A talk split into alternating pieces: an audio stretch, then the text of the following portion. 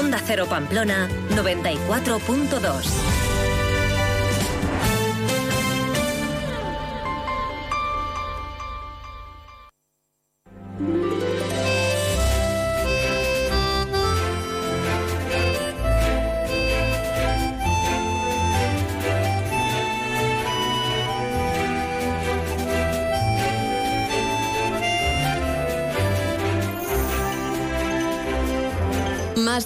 Pamplona. Marisa Lacabe, Onda Cero.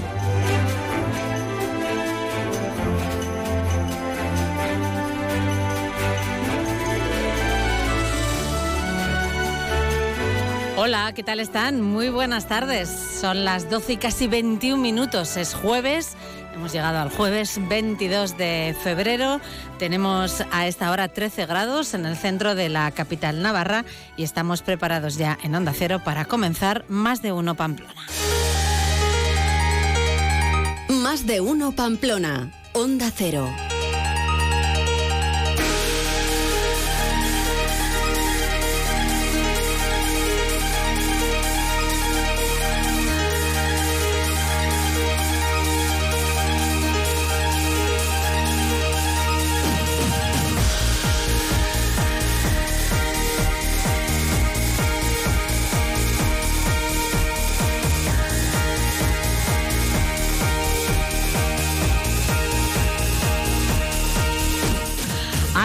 Las 2 de la tarde les vamos a acompañar. Estamos muy pendientes, como no puede ser de otra forma, de la actualidad de la jornada. Eh, un día que nos va a llevar hasta el Parlamento de Navarra, porque allí se celebra pleno, porque hay varios eh, puntos de atención, eh, como puede ser, desde luego, esa sentencia del Tribunal Supremo que anulaba la transferencia, que ha anulado la transferencia de, de tráfico y seguridad vial a Navarra, que sigue dando de sí este asunto y también, eh, como no, el caso del ex asesor de Ábalos, eh, Coldo García, el navarro Coldo García, ya que está investigado por presuntas mordidas por la venta de mascarillas. En principio, el juez que investiga este caso lo ha dejado en libertad. Hoy conoceremos, eh, bueno, pues algunas opiniones que se han recabado en los pasillos del Parlamento de Navarra. Tendremos también un tiempo para el deporte, como es habitual, con Javier Saralegui y conectaremos eh, un día más con los portavoces de la Policía Foral y de la Policía Municipal de Pamplona para conocer con ellos el estado de las carreteras y algunas de sus intervenciones más destacadas. Después de la una de la tarde hablaremos de ciencia. Estará con nosotros Javier Armentia, director del Planetario de Pamplona. Nos iremos hasta Cambrils, uno de los lugares eh, más visitados por los navarros en nuestras vacaciones. Eh, tendremos ocasión de charlar con Camille Mendoza, que es la regidora de turismo del Ayuntamiento de Cambrils, localidad que estará presente en la Feria de Turismo que comienza mañana en Baluarte y que se extenderá durante todo el fin de semana Navartur. Mañana estaremos allí realizando este programa.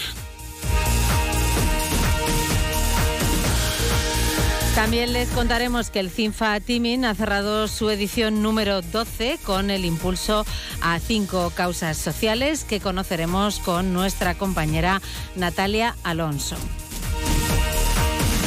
Visitaremos el Museo Universidad de Navarra con Luis Gortari una vez más en una nueva edición de Veo Veo y terminaremos con el punto final hoy de la periodista de Navarra Televisión, Blanca Basial. 12 y 24 minutos, vamos ya con el avance informativo. Avance informativo, espacio patrocinado por Caja Rural de Navarra. Caja Rural de Navarra, siempre cerca. Avance informativo en el que vamos a saludar en primer lugar a Milagros Bidondo. Muy buenas tardes, Mila. ¿Qué tal, Marisa? Muy buenas tardes. Con distintos puntos hoy de atención, aunque creo que el Parlamento de Navarra nos reclama, ¿no? Eh, reclama la atención. El Parlamento de Navarra, como no podía ser de otra manera, y más allá de los asuntos del orden del día, pues también están planeando estas cuestiones de las que venimos hablando en estas últimas jornadas relativas pues, a esa decisión del Supremo respecto a la transferencia de tráfico, entre otras. Entre otras como el caso de Coldo García que comentábamos y que tanto está dando que hablar en las últimas horas. Jorge Tirapu, buenas tardes. Hola, buenas tardes, Marisa. Eh, creo que no te hemos escuchado, vamos a ver. Hola, buenas Ahora tardes. sí. Eh, mm, no sé si hoy casi más interesante lo que se ha comentado en los pasillos del Parlamento que lo que se trata en el Pleno en sí, no lo sé. Sí, en primer lugar porque se ha deshojado la margarita. ¿De qué manera se va ahora a tramitar esa transferencia de tráfico? Ha anunciado la presidenta, lo hacía a primera hora de la mañana y si os parece lo escuchamos en su propio anuncio. Será a través de la reforma del mejoramiento del fuero la manera en que vamos a ahora intentar asumir esa transferencia. Pues eh, les anuncio que he decidido tomar la iniciativa y hacer esta transferencia competencial mediante una reforma de la LORAFNA. Así que, de cara a iniciar los trámites, eh, llevaremos un acuerdo de gobierno a la próxima sesión de gobierno del miércoles que eh, ese acuerdo de gobierno para ejercitar esa iniciativa de reforma de la LORAFNA y notificárselo así formalmente al Gobierno de España. ¿Qué es lo que pasa ahora, Marisa? Hablando de, la, de los plazos, eh, ahora son varios los trámites, hay casi siete puntos por el, por el camino. Eh, ¿Y cuáles son? Pues el primero, lo decía la, la presidenta, va a sesión de gobierno. Eh, posteriormente eh, se designa quiénes van a ser los interlocutores con el gobierno de España y va a ser entonces cuando el gobierno tendrá que eh, de nuevo pues bueno plantear esa modificación de, de la LORAFNA, de la ley de mejoramiento del foro, para introducir ese punto del que discrepaba el Tribunal Supremo en torno a nuestra asunción exclusiva del tráfico por parte de la Policía Foral de Navarra.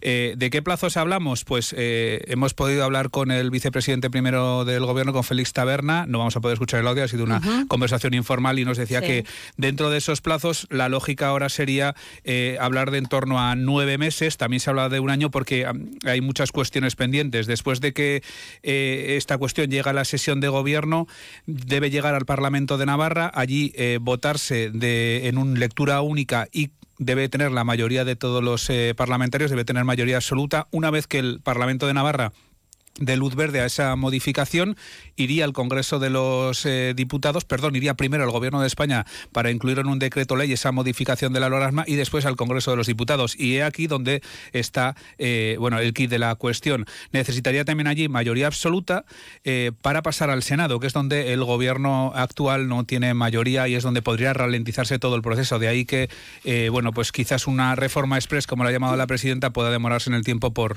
por esta cuestión, porque no hay mayorías en el Senado que, eh, bueno, que otorguen o, o que den esa bueno, pues velocidad que quisieran, en este caso, los interlocutores. En cualquier caso, si el Senado lo devuelve, lo vuelve de nuevo al Congreso de los Diputados y ahí ya eh, sí que se aprobaría.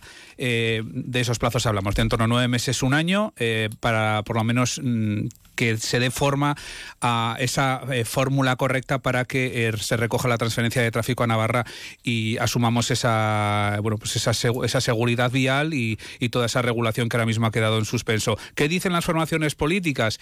En primer lugar, criticaba Javier Esparza, el presidente de UPN, las formas del anuncio. La verdad que creo que es una falta de respeto al conjunto de los grupos el que nos enteremos pues, por un comunicado aquí, unas declaraciones públicas, y no se nos haya eh, llamado, por lo menos para informar eh, de cuál iba a ser la posición que iba a defender el, Gobierno. Muestra, eh, en fin, el talante de esta presidenta, muestra el talante de este Gobierno.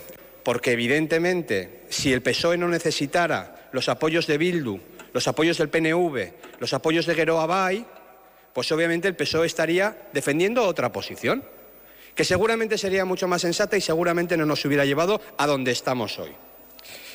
Por tanto, las decisiones políticas y partidistas de este PSOE, las decisiones políticas de Geroa Bay, las decisiones políticas de H. Bildu, lo que están haciendo es dañar el interés general y dañar el régimen foral de Navarra. En la derivada política de esta cuestión, el portavoz parlamentario del Partido Socialista, Ramón Alzorriz, y secretario de organización, eh, aludía a UPN y le pedía que, eh, que no eh, ponga trabas y que en ese sentido pues eche un cable al gobierno en esta cuestión.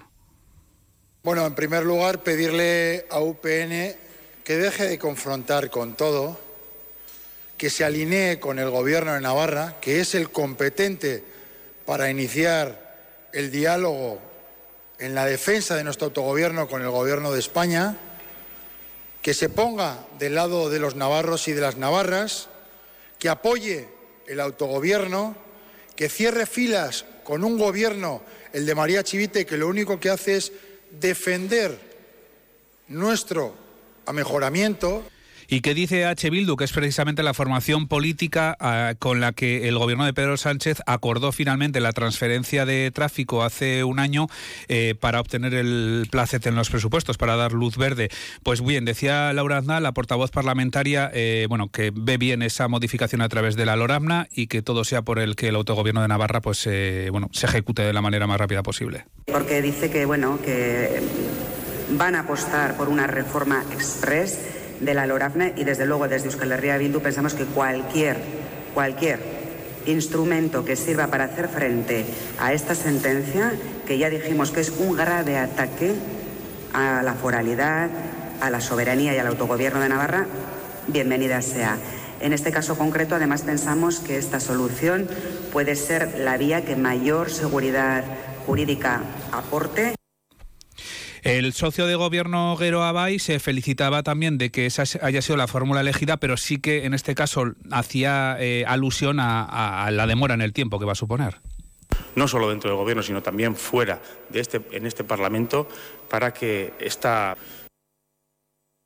y referencia también en este caso del presidente del Partido Popular de Navarra, Javier García, a esta eh, eh, cuestión eh, del tráfico, aunque también en este sonido que vamos a escuchar hace referencia al caso de Coldo García, del asesor, como decíamos, de José Luis Sábalos, que a, quien ahora mismo los jueces han dejado, han dejado, en libertad. Se refería en este sonido que vamos a escuchar al Partido Socialista por esas dos cuestiones, por el tema de la transferencia de tráfico y también por este caso. Ellos eh, tienen que asumir esa responsabilidad de manera inmediata. El Gobierno de Navarra, liderado por la señora Chivite con respecto al varapalo judicial de las competencias de tráfico y, evidentemente, el eh, Partido Socialista con respecto al caso de corrupción. Un caso eh, del que pueden encontrar también información en nuestra página web, como decimos, del que también le están contando nuestros compañeros de, Nacional y del que también ha habido referencias, por supuesto, aquí en el caso de Navarra. La primera, la Secretaría General de los Socialistas Navarros y también presidenta del Gobierno, María Chivite, quien ha señalado, eh, quien ha apostado por la, eh, bueno, pues el máximo respeto a las instituciones judiciales. Bueno, lo primero que tengo que decir es máximo respeto a las investigaciones que se han abierto y a las diligencias judiciales, por supuesto, y también apuntar que no, no es afiliado del Partido Socialista de Navarra. Cuestión, como decimos, a la que se refería con anterioridad Javier García, vinculando ambos, ambas situaciones para el Partido Socialista, pero más explícitamente aludía el eh, presidente del Partido Popular de Navarra a, este, a esta situación, a esta imputación de Coldo García. Eh, sigo sin dar crédito de lo que ha pasado y está pasando en el Partido Socialista y aquí nadie asuma ningún tipo de responsabilidades. ¿no? Los casos de corrupción que envuelve al Partido Socialista también en relación al Partido Socialista de Navarra con, eh, como digo, el, detenido que ah, con el caso de corrupción de 53 millones de euros presunto que las, de las mascarillas, bueno, y bueno, aunque quizás ha quedado ya en un segundo plano lo que es el pleno de control al gobierno que viene desarrollándose desde las nueve y media de la mañana, eh, sí que hay que decir que una de las cuestiones que, se ha abordado, por ejemplo, es la, referida al segundo plan estratégico del, del euskera. El gobierno no renuncia a contar esta legislatura con ese segundo plan estratégico. Lo decía la consejera de euskera, que es Ana Hoyo. Y desde luego esos derechos que nuestra legislación reconoce, derechos lingüísticos que la propia ley del euskera reconoce, sin una política de fomento, de apoyo del aprendizaje de euskera, igual que otras lenguas minoritarias, serían irrealizables y serían, desde luego, papel mojado. Por eso no es nuestra vocación, desde luego, trabajar con papel mojado, sino llevarla a la práctica. Como digo, la propia ley del euskera ya apunta a que hay que aprobar medidas de fomento y de promoción del euskera y parece que ha quedado un poco difuminado en el caso de nuestra comunidad, porque ayer veíamos los tractores en, Madrid. El tema del sector agrario eh, eh, no es una cuestión que de nuevo hoy las formaciones políticas han querido eh, preguntar en el Parlamento. De hecho, preguntaba el Partido Popular al consejero de Economía y Hacienda por esos acuerdos que se han alcanzado con los sindicatos agrarios y con la plataforma 6F, aunque esta esté dividida en torno a esas medidas fiscales. Dice Arasti que no está en peores condiciones que ningún otro territorio foral los agricultores de nuestra comunidad. Que el Departamento de, Economía y Hacienda eh, es quien compete para hacer eh, ese análisis objetivo y realista, puesto que es el conocedor de todos los datos, de cuál es el estado real, no ya solo del sector primario, sino de todos los sectores productivos de nuestra comunidad. En concreto, en lo que respecta al sector primario ganadero, eh, como bien sabe, se han trasladado una serie de iniciativas que son las ya conocidas por todos y que se circunscriben a corto plazo a medidas relacionadas sobre todo con eh, eh, son medidas sobre todo en materia de IVA y acciones concretas que se encardinan también en el impuesto del IRPF y que han sido.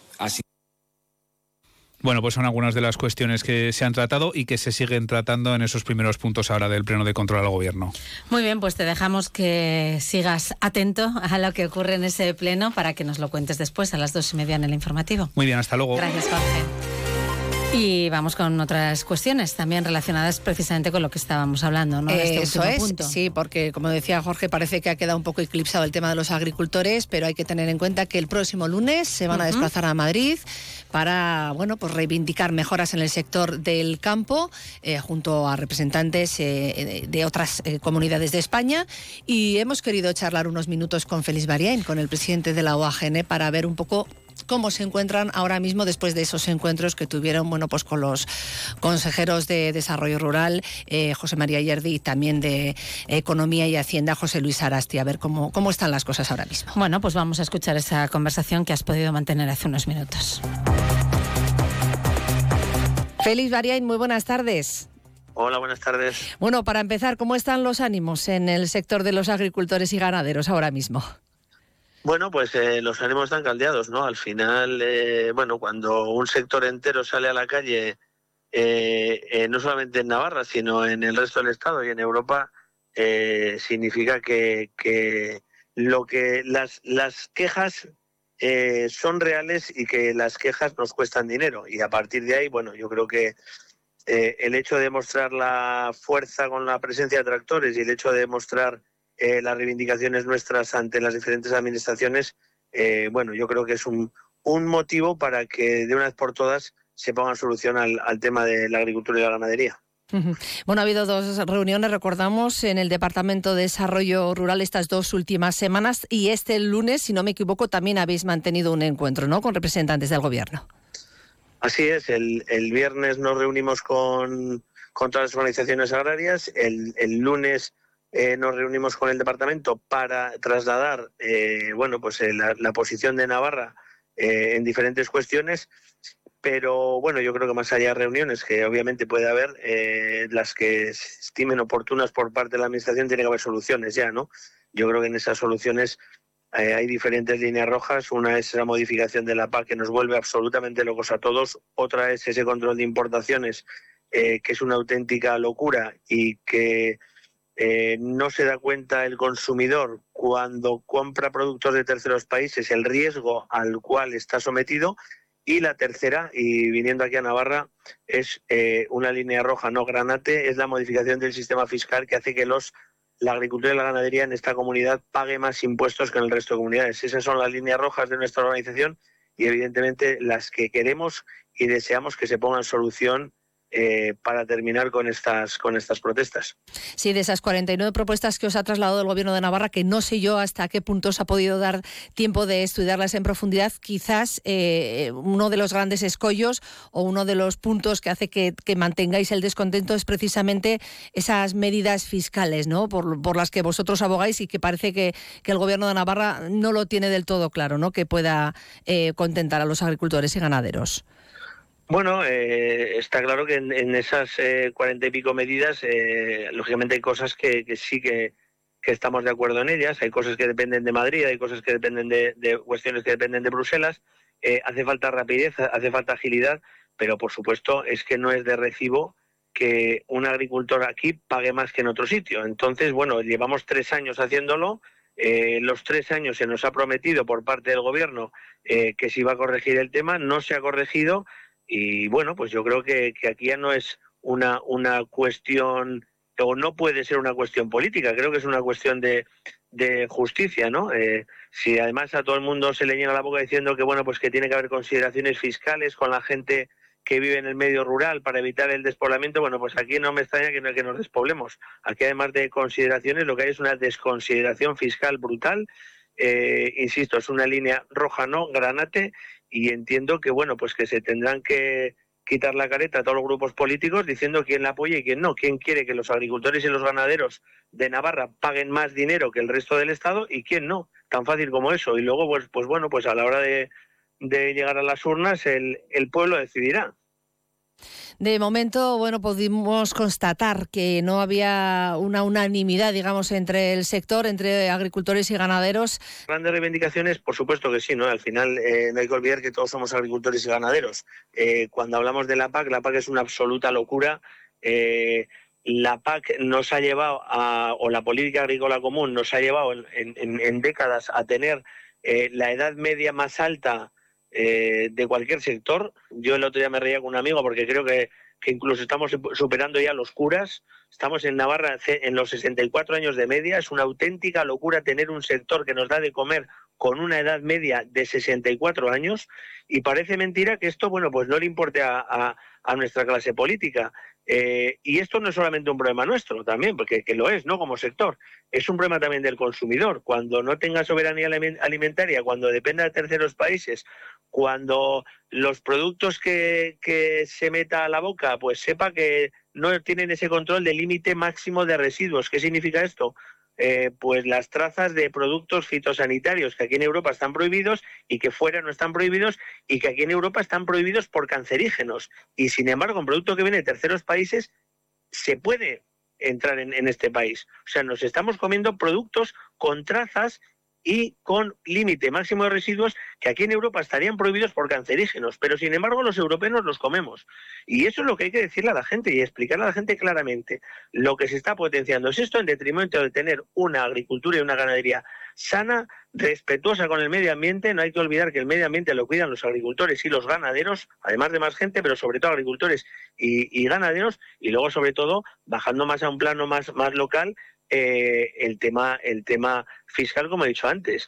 Eh, esto hay que corregirlo sí o sí y bueno pues pues eh, yo creo que cuando un sector entero dice basta en Europa es que esos problemas no, no son cuestiones baladí no yo creo que son cuestiones serias y que la clase política tiene que reaccionar lo que está claro es que vais a estar el próximo lunes en Madrid en esa gran manifestación junto al resto de agricultores y ganaderos de toda España. En primer lugar, bueno, pues para reivindicar que los de aquí no estéis en peores condiciones que los del resto de las comunidades y de alguna manera también para poner sobre la mesa, bueno, pues la importancia de, aprovechar esta oportunidad, ¿no? Para de una vez por todas mejorar las condiciones del sector, que en definitiva también sería mejorar las condiciones del resto de la ciudadanía, ¿no? También hay, hay que tener en cuenta ese factor? Bueno, cuando la ciudadanía cuando nos ve y nos da muestras de cariño, yo creo que está entendiendo ese mensaje, ¿no? Está entendiendo el mensaje que, eh, bueno, que sin nosotros eh, al final es una ruleta rusa la, la, alimentación.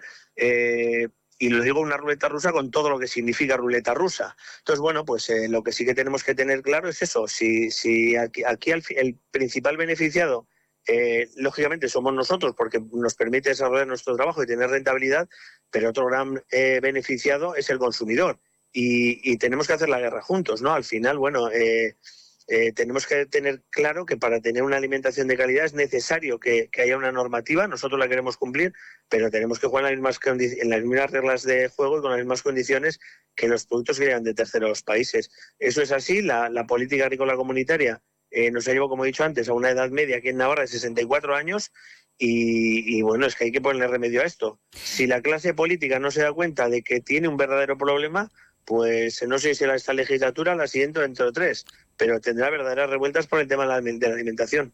Bueno, de momento, como decíamos, el próximo lunes vais a estar en Madrid. Habéis fletado autobuses, de hecho, ¿no? Para los afiliados del sindicato. Eh, ¿Cuántos vais a estar allí en Madrid? De momento, al menos. Bueno, de momento estamos, estamos sumando afiliados y la verdad que, todavía no tenemos una, cifra concreta. Eh, por supuesto, animar a toda la gente a, protestar. Vamos a tener la oportunidad de protestar ante la sede de Europea y sobre todo un día en el que se reúne el Consejo de Ministros en la Unión Europea para eh, demostrar que estamos cansos, que estamos aburridos de esas políticas que se dictan en un despacho y por supuesto desde aquí animar a todos los eh, agricultores y ganaderos a que hagan un esfuerzo el lunes que al final eh, bueno, ese esfuerzo no es por las organizaciones eh, ni es por la clase política, es por ellos mismos. Al final, si nosotros no, no protestamos por lo nuestro, está claro que nadie nos va a defender.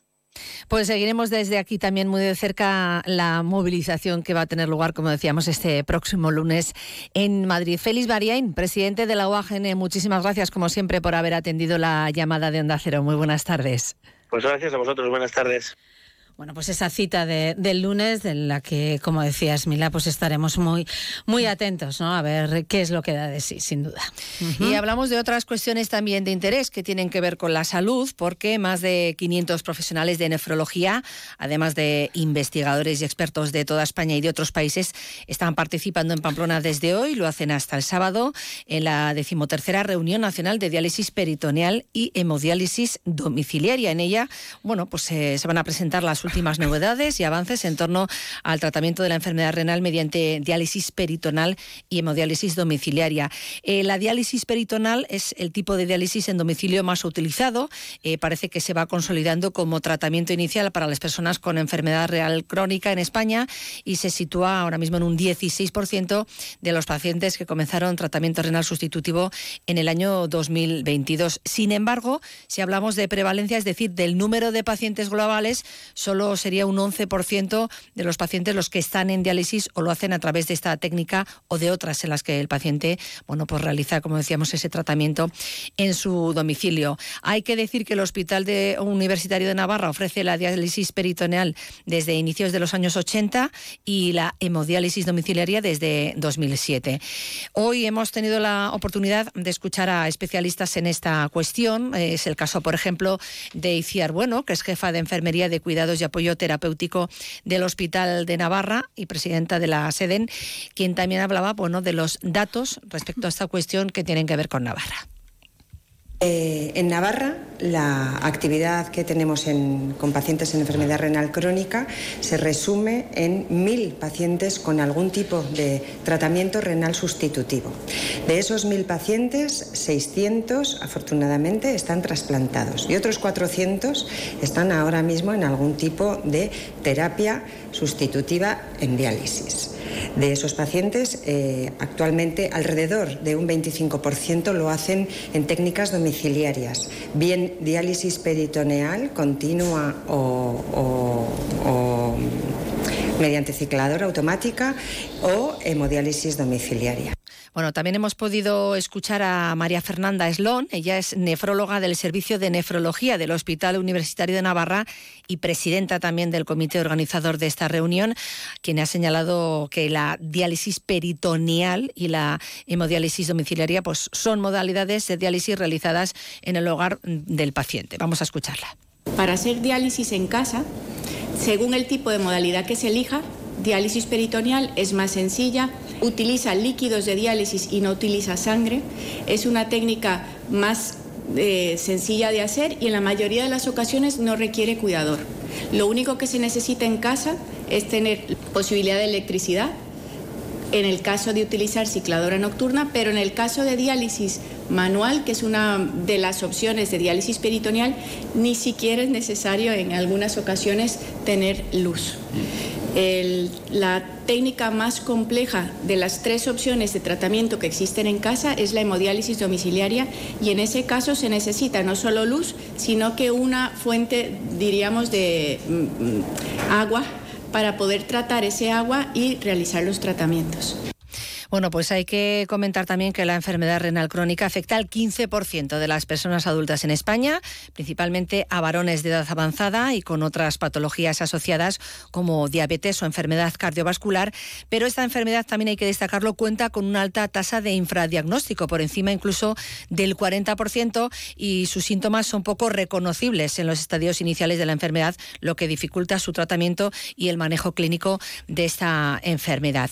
Eh, también hemos escuchado hoy las palabras de Emilio Sánchez, él es el presidente de la Sociedad Española de Nefrología y ha explicado bueno, pues las dificultades que conlleva en muchos casos el que un paciente, un enfermo, pues tenga que trasladarse a un hospital a recibir este tratamiento cuando se encuentra pues a una distancia. Vamos a escucharlo. Cuando hablamos de hemodiálisis en centro igual supone poco esfuerzo para una persona que viva aquí, en esta zona, que tiene el Hospital Universitario de Navarra a, cinco minutos de coche. El problema es cuando hay que recorrer 100, 120 kilómetros para ir a dializarte, acabar muy cansado, con malestar general, coger otra vez la ambulancia o el taxi para ir a tu casa otros 120 kilómetros y así un día sí, un día no, un día sí, un día no, para muchos pacientes hasta el fin de sus días. Esto supone una carga de enfermedad que es difícilmente eh, asumible. Por lo tanto, el poder dializarte en el entorno de tu casa, con tu familia, y evitándote estos desplazamientos, sin duda es un aspecto muy interesante. La verdad que la ventaja es fácil de Sí, ver sí, ¿no? sí. En, en estos casos, sin duda. Efectivamente, es un añadido más ya a la carga que conlleva Sí, sí. esa enfermedad. Y más de salud, porque hoy hemos conocido también datos que han sido facilitados por el Ministerio de Trabajo y Economía Social correspondientes al año pasado. Los daba a conocer el sindicato UGT y nos decía que Navarra ha sido la segunda comunidad con mayor siniestralidad laboral el año pasado, en datos que resumía de esta manera la responsable de salud laboral María José Latasa. Total de 11.148 accidentes laborales con baja en la jornada de trabajo, de los cuales 9 fueron mortales, 53 fueron graves y 11.086 fueron leves. Estas cifras sitúan a la comunidad foral navarra como la segunda con mayor índice de siniestralidad laboral de todo el conjunto del país. Esta es la cifra más alta de los últimos 10 años destacar que se ha producido un descenso en los accidentes de carácter grave, así como en los mortales. En los accidentes graves, un 30,26%, mientras que en los mortales han descendido un 18,18%. Bueno, pues luego explicaremos con más detalle estos y otros datos de interés. Muy bien, será a las dos y media en el informativo. Gracias, Eso Mila. es. Hasta luego. Han escuchado el avance informativo patrocinado por Caja Rural de Navarra. Caja Rural de Navarra, siempre cerca. Descubre el plan Disfruta Seguro de Caja Rural de Navarra. Tendrás mayor protección al agrupar tus seguros pagando mes a mes. Dispondrás de ventajas exclusivas, gestor personal, orientación médica y asesoramiento jurídico telefónicos, experiencias de ocio. Disfruta de la vida y confía el resto a Caja Rural de Navarra. Consulta condiciones en cajaruraldenavarra.com. Y vamos ya con la actualidad deportiva. Javier Saralegui, ¿qué tal? Buenas Hola, tardes. Marisa, buenas tardes. Cuéntanos. Pues mira, el primer fútbol sala, hablábamos ayer del partido de Copa del Rey que disputaba el Sota en Jaén. No sé Ujú. si son ya 11 o 12 eliminatorias o 14 fuera de casa consecutivas que ha tocado en el sorteo. Jaén es el tercer clasificado de la liga y ganó 4-3 al Sota. Una lástima la derrota. El partido no empezó bien, empezó perdiendo el Sota 3-0. En los primeros minutos fue un vendaval Jaén y parecía que eso iba a ser una cómoda victoria local. Pero además, este Sota que venía de perder dos partidos duros contra rivales de abajo y que encajó esos tres goles, en lugar de venirse abajo, le dio la vuelta a la situación. Es lo que se saca en claro de este partido, que se compitió a tope contra Jaén y al final el partido se puso 3-3, marcó el cuarto Jaén y eh, sacó jugador portero.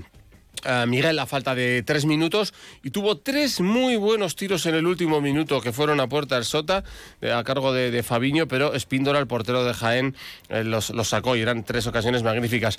Un, un miembro del club del Sota decía, para que se vea un poco el tema de, presupuestos, apoyos, Ajá. ayudas y demás, da- describía el marcador así. Jaén, Paraíso Interior, Sierra Cazorla, Ayuntamiento de Jaén, Diputación, Gobierno de Andalucía, 4.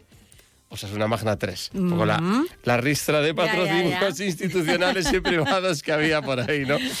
Bueno, pues derrota y, y- se queda fuera de la fase final de la Copa del Rey Sota. Bueno, y hoy hemos conocido, ¿no? Han dado ya la lista de atletas para el Mundial de pista cubierta. Eso es, que se va a disputar en Glasgow y está, está Asier Martínez junto con Enrique Llopis en, en 60 metros vallas.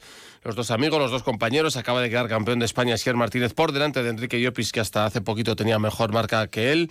Van em, dos, cuatro, seis en categoría masculina, dos en 800, dos en 1500, dos en 60 y en categoría femenina una en 60 metros, dos en 1500, una en 60 vallas y María Vicente en pentatlón. Pero esa es la noticia, Asier Martínez está eh, en la lista del Mundial de pista cubierta de Glasgow para competir con, con España. Y por otro lado, te cuento que hoy vamos a hablar del Sí. campeonato de parejas en Onda Deportiva. Vamos a charlar con Chiqui Uros, el canchero de la Brit, nuestro, nuestro pelotari favorito de herramienta, para que nos analice cómo está el campeonato. Ya se han jugado todos los partidos de la liguilla previa. Eh, se va a disputar este fin de semana ese playoff, no sé si te lo llegué a explicar o no, pero creemos que eh, compensa bien los méritos del campeonato. Juegan el, que ha quedado tercero, primero y segundo ya están clasificados para semifinales. los que han quedado tercero contra cuarto juegan entre ellos, el ganador pasa a semifinales, pero el perdedor no queda eliminado, cae a una repesca. ¿Contra quién? Contra el que gane el partido de quinto, los que quedaron quinto y sexto. Esta tarde en Tolosa se juega ya ese partido de terceros contra cuartos. Altura y Martija juegan contra Urruti y Imaz. Una lástima, Urruti sustituye a Artola Artola, que es uno de los pelotaris destacados del campeonato, tiene gastroenteritis. Después de jugar toda la liguilla, pues ahora no, no, puede participar y le tiene que sustituir Urruti en un partido clave. Más vale que repesca. Habrá que ver si llegaría el domingo y en qué condiciones eh, Artola. Y luego, bueno, pues si se clasifica para semifinales de pareja, ahí tendrá oportunidades. Todas las entradas vendidas ya en el frontón Labrit para mm, las tres jornadas de semifinales, excepto dos entraditas sueltas que quedan para el último día. Y dos. lo que son dos son dos. Eso es. Una y dos. Además separadas, ¿no? Separadas. Muy bien. Pues gracias, eh, Javier. A las 3 menos cuarto te escuchamos en Hasta entonces. Deportiva. Adiós. Más de uno. Onda Cero Pamplona. La previsión del tiempo. Los cielos están nubosos, se esperan precipitaciones débiles a moderadas que se extenderán de oeste a este por la tarde y que serán más frecuentes e intensas en la mitad norte, remitiendo al final del día. La cota de nieve descenderá hasta los 800.000 metros. Los vientos soplan flojos del sur, moderados en zonas altas, aumentarán y girarán a componente oeste con rachas muy fuertes en algunas zonas altas de la mitad norte. Las temperaturas mínimas descienden, se registrarán al final del día. Las máximas máximas eh, descienden en el extremo norte y suben en el resto, un ascenso más acusado en la ribera del Ebro. En Pamplona llegaremos a 16 grados, tenemos ahora 13.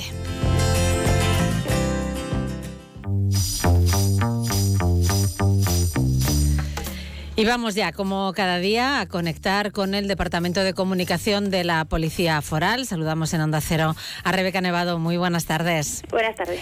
¿Cuál es eh, la situación hoy en las carreteras? Pues en las últimas horas se han atendido cinco accidentes viales, dos atropellos a jabalíes en Iturmendi y Mendavia, dos colisiones entre vehículos en Bardenas y Ártica y un choque contra un objeto que se encontraba en la vía en Alsasua. Con respecto al estado de las carreteras en la red principal, siguen las afecciones en Elizondo Nacional 121B, en Caparroso Nacional 121 y Berriozar y Castejón Autopista de Navarra, Bacaicu Autovía de Barranca, Cizur Mayor Autovía del Camino y Zulueta Autovía del Pirineo. Y en red secundaria hay vías afectadas también por obras, en este caso en Aibar, Caseda, Veramendi, Tafalla, Cascante y entre Arlegui y Suiza. Bueno, pues lo dejamos ahí. Gracias, Rebeca. Hasta mañana. Gracias, hasta mañana. También saludamos al portavoz de la Policía Municipal de Pamplona, Fernando Domeño. ¿Qué tal? Buenas tardes. Hola, buenas tardes, Marisa. Vamos con las alteraciones del tráfico que podemos encontrar hoy aquí en la capital navarra. La verdad es que tenemos poquitas. Tenemos dos calles. La calle Zolina está cortada el tramo comprendido entre las calles Laviano y Valle de Aranguren y la calle Miluce, que tenemos cortes puntuales por Poda del Arbolado. Entre eh, las 8 de la mañana han comenzado hasta las 2 de la tarde. En cuanto a intervenciones, de las últimas horas, ¿qué podemos destacar? Pues eh, lo que respecta a seguridad vial, ayer se atendieron cuatro accidentes de tráfico con una persona con lesiones de carácter leve. Se trata de una joven de 19 años que fue atropellada a las siete y media de la mañana en la calle Escava cuando cruzaba por un paso de peatones. Como decimos, eh, lesiones de carácter, de carácter leve. Y en la tarde de ayer, un balón de 46 años fue denunciado tras dar positivo en cocaína en las pruebas de alcohol y drogas que se le realizaron en un control. Frente a Seguridad Ciudadana, una noche muy, muy tranquila y eh, pues durante la tarde de ayer se, se detuvo a un, a un varón por autor de malos tratos en el ámbito familiar y se realizaron dos intervenciones de ayuda a dos, a dos señoras de, edad avanzada que habían sufrido caídas en la vía pública casi en el mismo lugar y a la misma hora y fue necesario el traslado al centro sanitario para, para su sanación. Bueno, pues em, esperemos que continúe la tranquilidad, aunque sabemos que los jueves suelen ser algo más complicados. ¿Eh? Empieza el fin de semana ya, sí. Para algunos sí. Eso es, sí, eso te iba a decir, para nosotros no. Para algunos, ¿eh? para los demás no. En fin, bueno, pues mañana hablamos. Gracias, Fernando. Buenas Hasta tardes. Mañana. Y así llegamos a la una de la tarde. Es tiempo, ya lo saben, de noticias aquí en Onda Cero y en unos minutos seguiremos eh, en más de uno Pamplona acompañándoles hasta las dos de la tarde.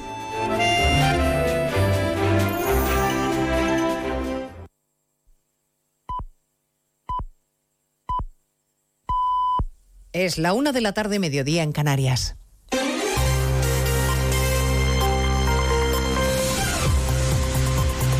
Noticias en Onda Cero. Buenas tardes, avanzamos a esta hora algunos de los asuntos de los que hablaremos con detalle a partir de las 12 en Noticias Mediodía, empezando con el caso de corrupción que ha estallado en Ferraz cuando el Partido Socialista aún se está reponiendo del golpe en las urnas en Galicia. Coldo García, el hombre al que Sánchez confió la custodia de los avales que le devolvieron la Secretaría General del PSOE, la persona de confianza de José Luis Ábalos, que antes de asesor personal del exministro fue portero de discoteca y que llegó a Ferraz de la mano de Santos Cerdán, se ha convertido hoy en una gran molestia para Sánchez. Ministros del Gobierno como Pilar Alegría insisten en pedir que se deje trabajar a la justicia y se esfuerzan en poner cuanta más distancia mejor. La vergüenza ¿no? de que personas en los momentos más difíciles de la pandemia pudieran hacer negocio con este tipo de cuestiones y que en fin, la justicia investigue hasta las últimas consecuencias y, y trasladar, como le digo, nuestra máxima colaboración y nuestro trabajo cooperativo con la justicia para que este asunto se resuelva. En el Partido Popular se preguntan hasta dónde conocía Sánchez y si la salida del gobierno de José Luis Ábalos tuvo algo que ver. Núñez Feijo exige al jefe del Ejecutivo que dé la cara y no se esconda, José Ramón Arias. El Partido Popular quiere llegar hasta el final de un caso que considera va a tener mucho recorrido y muchas implicaciones. Núñez Fijó le pide al presidente del Gobierno que diga lo que sabe. Y el presidente del Gobierno guarda silencio sobre los hechos e insulta a quienes le pedimos explicaciones. El presidente del Gobierno que señaló a todo el mundo por casos archivados en repetidas ocasiones y que quedaron en nada, ahora se esconde y embarra ante una investigación abierta y gravísima. El presidente popular cree que Sánchez España le queda grande y le pide que si quiere destruir el, el PSOE haya él, pero que no se lleve por delante al país. Bueno, los implicados en esta supuesta trama de comisiones ilegales en la compra de mascarillas que habrían ido a parar a los ministerios de Transportes, Interior y a los gobiernos de Canarias y de Baleares han pasado hoy a disposición judicial en la Audiencia Nacional, aunque se han negado a declarar ante Ismael Moreno. Estamos a la espera de saber qué medidas cautelares impone el juez. No los va a mandar a la cárcel en todo caso porque la Fiscalía ha pedido la retirada del pasaporte y comparecencias periódicas. A partir de las 2 de la tarde les contaremos todas las derivadas de este caso de presunta corrupción, incluyendo los modos que se gastaba el asesor de Ábalos, que llegó a amenazar al alcalde de León, al socialista José Antonio Díez, que hoy relataba en más de uno el enorme poder que tenía la mano derecha del ministro.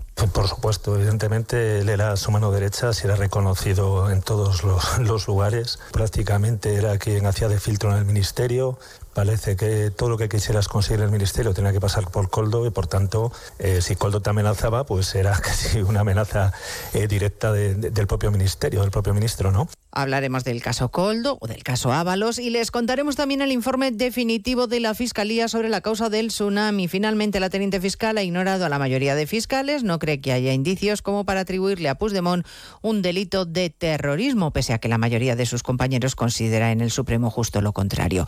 La fiscal no cree que haya indicios. Tenemos sentencia del caso Dani Alves, cuatro años y medio de cárcel para el futbolista por agresión sexual. El tribunal considera probado que la víctima no consintió. Tendrá que cumplir el futbolista además cinco años de libertad vigilada una vez que se haya hecho efectiva su condena. Los abogados de la víctima están satisfechos. Estamos satisfechos porque al final es una condena que reconoce eh, lo que hemos sabido siempre, la verdad de la víctima y el sufrimiento que, que ha habido, con lo cual en ese aspecto debemos estar satisfechos y contentos por ella y por eh, todas.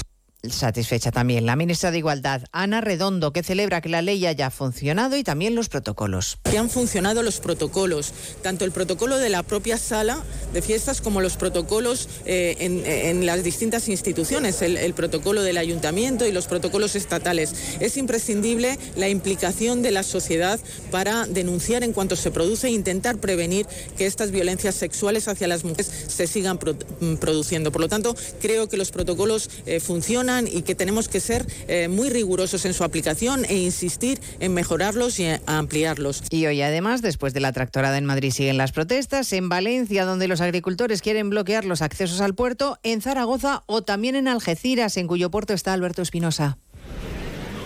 Así es, eh, unos 2.000 agricultores de la provincia de Cádiz están en estos momentos en el acceso norte al puerto de Algeciras. Más de 150 agentes de policías y numerosos furgones en unos momentos de tensión porque ha habido varias cargas. Ahora la situación se ha tranquilizado y otro grupo de agricultores intenta cortar la Nacional 340, algo que no está previsto. El objetivo es estar aquí hasta las 6 de la tarde y paralizar la actividad del principal puerto del sistema nacional. Pues en 55 minutos hablamos de todo ello cuando les contemos lo más destacado de la actualidad de esta mañana de jueves 22 de febrero. Elena Gijón, a las 2, Noticias Mediodía. De nuevo, buenos días España. Protagonista, Luis del Olmo. Luis del Olmo era un enamorado de su trabajo. Protagonistas nosotros en acción. Abrió un camino que todos los demás seguimos. Le he respetado y le respetaré siempre. Información, opinión, entretenimiento. Para la radio cambiar es más que vivir. Sus principales virtudes yo creo que es sin duda la innovación, la independencia. Una parte de lo que entendemos por radio se la inventó Luis del Olmo. Te agradezco que recuerdes la historia de protagonistas. Una serie documental escrita y dirigida por Diego Forte. El mérito es de ustedes, amigos oyentes. Aquí están, protagonistas. Cada lunes, un nuevo capítulo de este podcast en la web y en la app de Onda Cero. Con la gente y la radio del pueblo.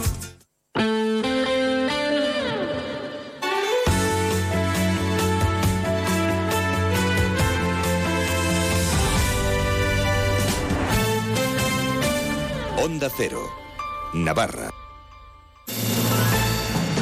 Civicán, el espacio de pensamiento y cultura compartida de Fundación Caja Navarra, ha preparado una programación especial para este invierno. Este jueves a las 6 de la tarde, dentro del programa Cocina Abierta, va a tener lugar la tertulia literaria Cocinando Historias. Para participar se va a leer La Cena de Germán Koch, del que se podrá recoger un ejemplar de la biblioteca de Civicán. Y este sábado a las 6 de la tarde, dentro del programa La Veleta, va a tener lugar el laboratorio Que ves cuando me ves, movimiento, observación y reflexión. Está dirigido a público infantil de 6 a 9 años. Recuerden, la inscripción a esta y a otras actividades está abierta en Civicam por correo electrónico o a través del teléfono 948-222-444. Toda la programación puede consultarse en www.fundacioncajanavarra.es y en los perfiles de Facebook, Twitter e Instagram. Participa en la octava edición del Medio Maratón Zubiri Pamplona Iruña el próximo domingo 24 de marzo. Inscríbete en la primera media de la primavera en la web zubiripamplona.com y disfruta de un recorrido inigualable que atraviesa el Prepirineo Navarro, el Camino de Santiago, el Paseo de Larga, se adentra dentro del recorrido del encierro para finalizar en la plaza del Ayuntamiento de Pamplona. Promueve Diario de Noticias, patrocinan CaixaBank, AENA, Ayuntamiento de Pamplona, IMQ, Centro Porsche Pamplona, Magnesitas Navarra, Interesport, Lacturale y Joma. Colabora Onda Cero y Europa FM. Últimos dorsales disponibles. Date prisa y no te quedes sin el tuyo. ¿Por qué repostar en Eurocam? Porque la mejor energía es la que cuida tu motor y cuesta menos. Compruébalo en las estaciones Eurocam, dotadas de un triple filtro que limpia el combustible de bacterias, partículas y humedad. Y con la tarjeta Eurocam tendrás descuentos en diésel y gasolina. Ahorra y cuida tu motor en Eurocam. En Pamplona, Polígono Agustinos. En Tudela, Polígono Las Labradas. Escucha los lunes a las siete y media de la tarde la Brújula de la Economía, patrocinada por la Asociación de la Industria Navarra, AIN. Un espacio de onda cero en el que trataremos asuntos relevantes y de actualidad para las empresas. Hablaremos con expertos, empresarios, emprendedores, autónomos, pymes y comercios para que nos aporten su visión sobre los temas que les afectan en el día a día, con el objetivo de dar a conocer la situación de la industria y el comercio en nuestra comunidad. Recuerda, los lunes a las siete y media de la tarde, la Brújula de la Economía, patrocinada por la Asociación de la Industria Navarra AIN, en Onda Cero. Construcciones Conslau. Buscamos las mejores soluciones para la ejecución de los proyectos con la máxima calidad, adaptándonos a las necesidades de cada cliente. Construcciones Conslau. Reformas, rehabilitación y todo tipo de obra. Particulares, comunidades de vecinos, empresas, colegios, expertos en obra dotacional. Porque la calidad no es cara. Construcciones Conslau. Teléfono 948 31 75 63 o www.conslau.com. En el centro del polígono Mutilva, estación de servicio MG Mutilva Ripost. Somos una estación de servicio tradicional en atención al cliente, pero nuestros precios son low cost, insuperables en combustible de alta calidad. Estación de servicio MG Mutilva. Y según el importe que repostes, te llevas un regalo. MG Mutilva Ripost, en la calle central del polígono Mutilva, con fácil acceso. Ven a conocernos y reposta con nosotros. Todos los viernes en Onda Deportiva, la cafetería del Bingo Ciudad de Pamplona te acerca la información deportiva. Bingo Ciudad de Pamplona, reservas en el 948 17 62 84 con menú del día por 13 euros y fin de semana por 22.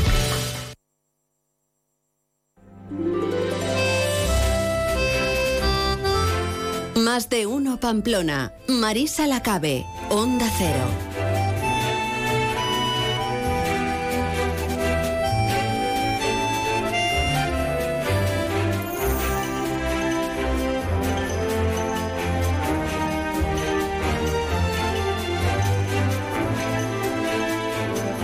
Es la una y once minutos y seguimos acompañándoles en más de uno Pamplona en este jueves 22 de febrero. Un día en el que no nos cansamos de recordarles que es hoy también un gran día para donar sangre, que lo único que deben hacer para obtener información es entrar en la página web de Adona, la Asociación de Donantes de Sangre de Navarra, www.adona.es y recordar que donar sangre es regalar vida. Onda Cero Navarra.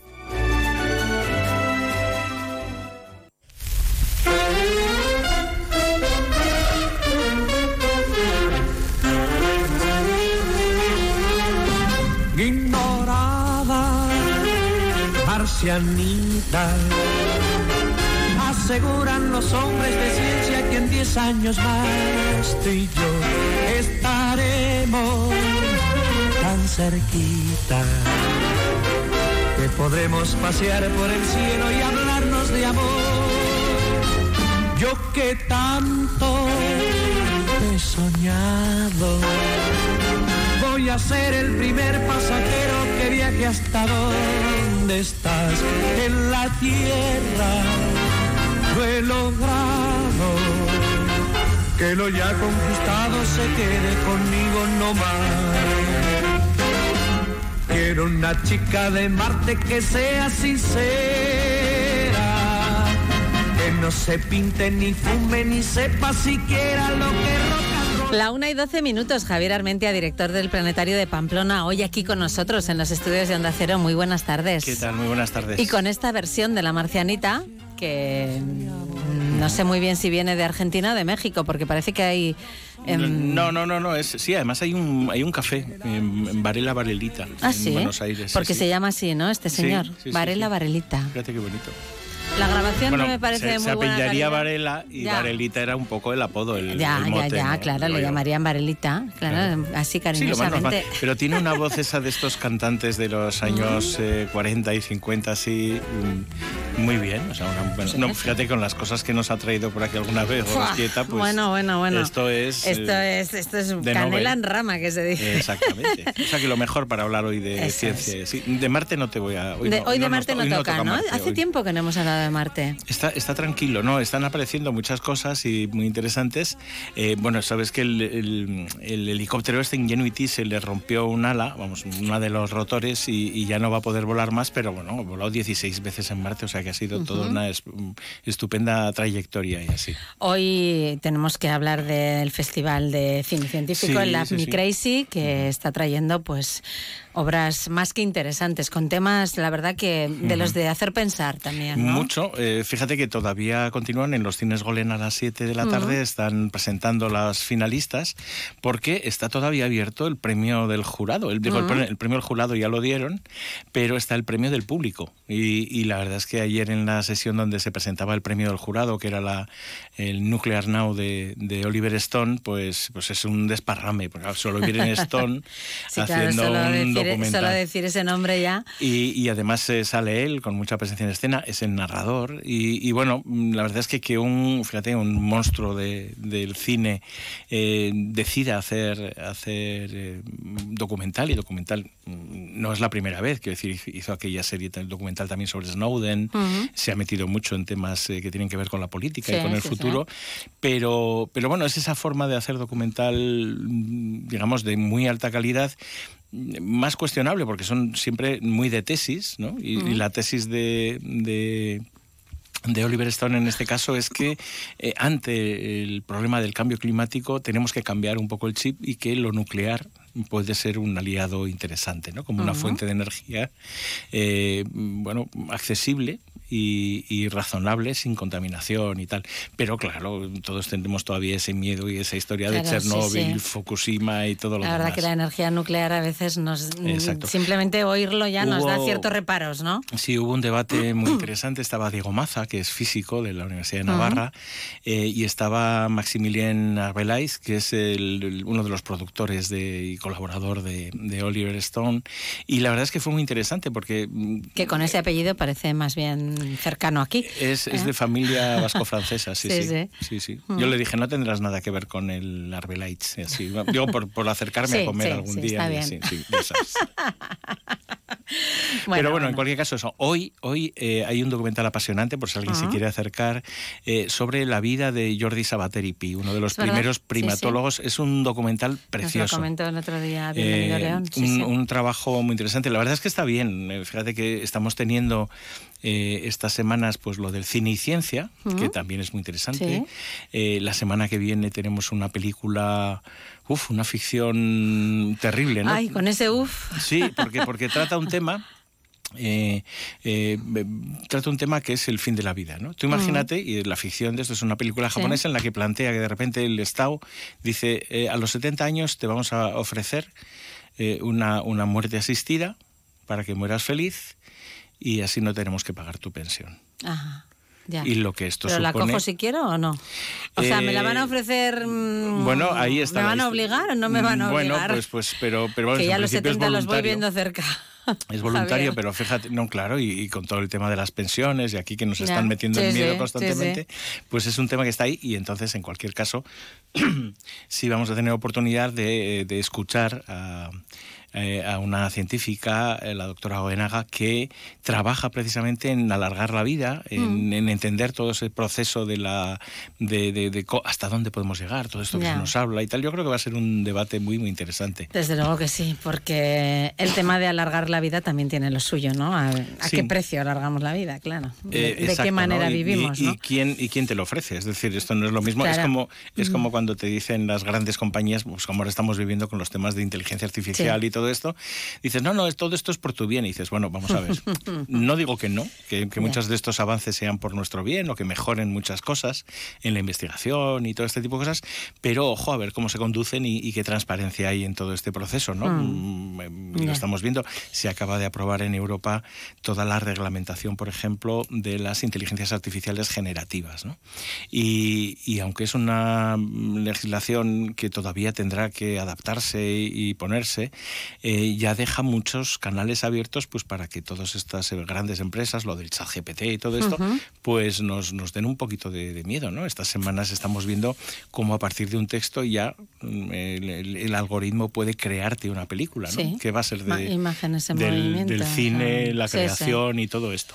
La verdad que asusta un poquito. Por cierto, ¿qué pasa con esto de, del iris? De- pues, pues esto, esto viene de aquí. que viene de la, precisamente de, la- Mira, de una- este tema de la inteligencia En- en artificial. ¿no? Europa van a estar Vamos a aclarar a la gente que no tiene que vender su iris. Bueno, pueden O hacerlo. bueno, Mm, yo en no, principio vamos, yo no lo haría. eh, Es que se junta todo, porque lo que te dan a cambio son criptomonedas, que es como el tocomocho. O sea, esto es Eh, un. tal cual. sea, no- eso no vale nada en tanto Sí, en cuanto sí. sigue entrando gente en esa estafa, especie de estafa piramidal y sigue entonces siguen ganando muchísimo dinero los primeros que entraron, pero los que van entrando El ahora resto, muy posiblemente ya. palmen casi todo.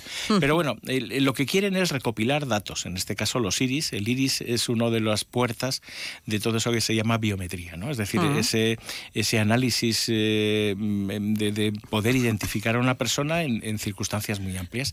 A todos los eh, sistemas eh, están intentando enseñarles, ¿no? porque todos estos sistemas requieren un aprendizaje. Un aprendizaje específico que se hace con análisis, por ejemplo, de muchos iris. Ten en cuenta que cuando tú les das el iris, además les, están dando, les estás dando otros datos tuyos que ellos van a poder cruzar a través de tu vida en redes sociales, de todo lo demás. No. Ellos aseguran que no lo van a hacer, Ya, sí, sí, pero bueno. también podemos asegurarnos Ya. que lo hacen. ¿no? ¿A dónde van esto? Pues lo estamos viendo, por ejemplo, ya desde hace unos cuantos en China, eh, unos años en China, existen sistemas eh, de, de control por la, por la ciudad y de seguimiento de las eh, ciudadanas y ciudadanos que permiten ver si tú tienes una conducta que no es acorde con la del régimen y te Ah. puedes acabar en un campo de reeducación, es una cosa que está denunciando Amnistía Sí, sí. Internacional, pero esto pasa ya en China. Eh, evidentemente tú puedes decir, bueno, esto en Europa no va a pasar porque nos protege la ley. Pues Mm. ojito. O no. Ojito, este tipo de, este tipo de recopilaciones de datos eh, en lugares abiertos, eh, sistemáticamente y tal, debería prohibirse absolutamente. No, no, no dándoles un margen, como dicen muchas empresas, sino realmente cortando de raíz la posibilidad de que esto se haga así. Eh, luego estamos viendo que, sin embargo, este uso masivo de datos es fundamental.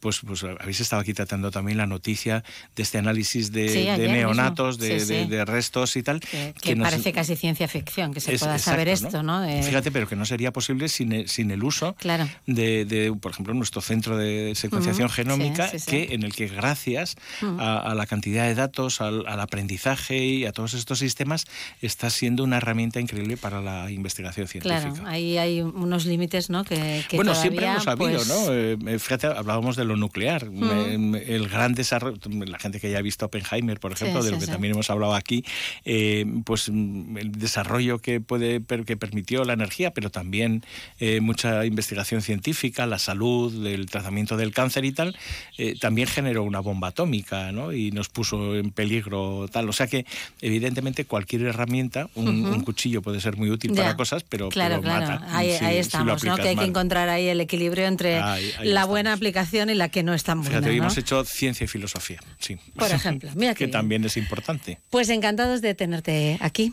Javier. Fenomenal. Hasta el jueves que viene. No puedo decir a la audiencia que, que además me habéis regalado con un bombón, con lo cual La puedes- prometo la venir puedes más. decir, sí, puedo decirlo. Que vale. teníamos No, hoy unos no bombones. Tenemos público, todavía no unos bombones muy ricos aquí en la emisora para recibir a invitados como Javier Armentia y para comerlos nosotros también, que somos muy solidarios con esto. Gracias, Javier. No un saludo. Lo he logrado, que lo ya conquistado se quede conmigo no más. Hola Ana, qué bien te veo. Sí, vengo de Óptica Russo y estoy súper contenta con mis nuevas gafas para la hipermetropía. Tienen unas lentes más finas por lo que son comodísimas. Y además con estos cristales mis ojos se ven más naturales en forma y tamaño. Menudo cambio. La verdad es que estás genial. Tú también puedes ver bien y verte mejor. Este mes ven a Óptica Russo y aprovecha esta oferta en lentes de hipermetropía. Óptica Rousseau, Chapitela 21 y Avenida Bayona 9, Pamplona. La vida es un cúmulo de situaciones, muchas de ellas inesperadas, pero las sensaciones de hacer la compra en tu mercado del ensanche son siempre como las esperabas. Productos de la más alta calidad y de la tierra. Más de 70 años de experiencia nos avalan. Mercado del Ensanche, orgullo por lo nuestro. Subvenciona Gobierno de Navarra. Fontanería Iruña, rápidos y económicos. En Fontanería Iruña realizamos grandes y pequeños trabajos como aerotermia, suelos radiantes, cocinas, baños, calefacción y servicios de fugas. También tenemos servicio de urgencias 24 horas los 7 días de la semana. Teléfono 679-666-997. Recuerda Fontanería Iruña, teléfono 679-666-997. ¿Te gusta la casquería? Estás de suerte. Del 8 al 25 de febrero no te pierdas la nueva ruta de la casquería. Callos, morros, menudicos, manitas. La gastronomía más auténtica será la protagonista en las barras de los bares. Entra en gastrorutasnavarra.com y descúbrelos. Ruta de la casquería, organizada por ANAPE, con la colaboración de Reino Gourmet, Ayuntamiento de Pamplona y Gobierno de Navarra, Nafarroaco Gobernua. Jesuitinas Pamplona, en Chantrea Sur. Jesuitinas, investigación, acompañamiento y excelencia a tu disposición. Somos el primer centro en Navarra en ser reconocido centro referencia de Google. Ofrecemos la posibilidad de cursar nuestro bachillerato de investigación B en colaboración con prestigiosas instituciones. Conseguimos resultados excelentes en la EBAU. Asegura tu plaza matriculándote en cuarto de la ESO. Reserva tu cita y conoce Jesuitinas en Chantrea Sur. Teléfono 948 127211 y jesuitinaspamplona.es.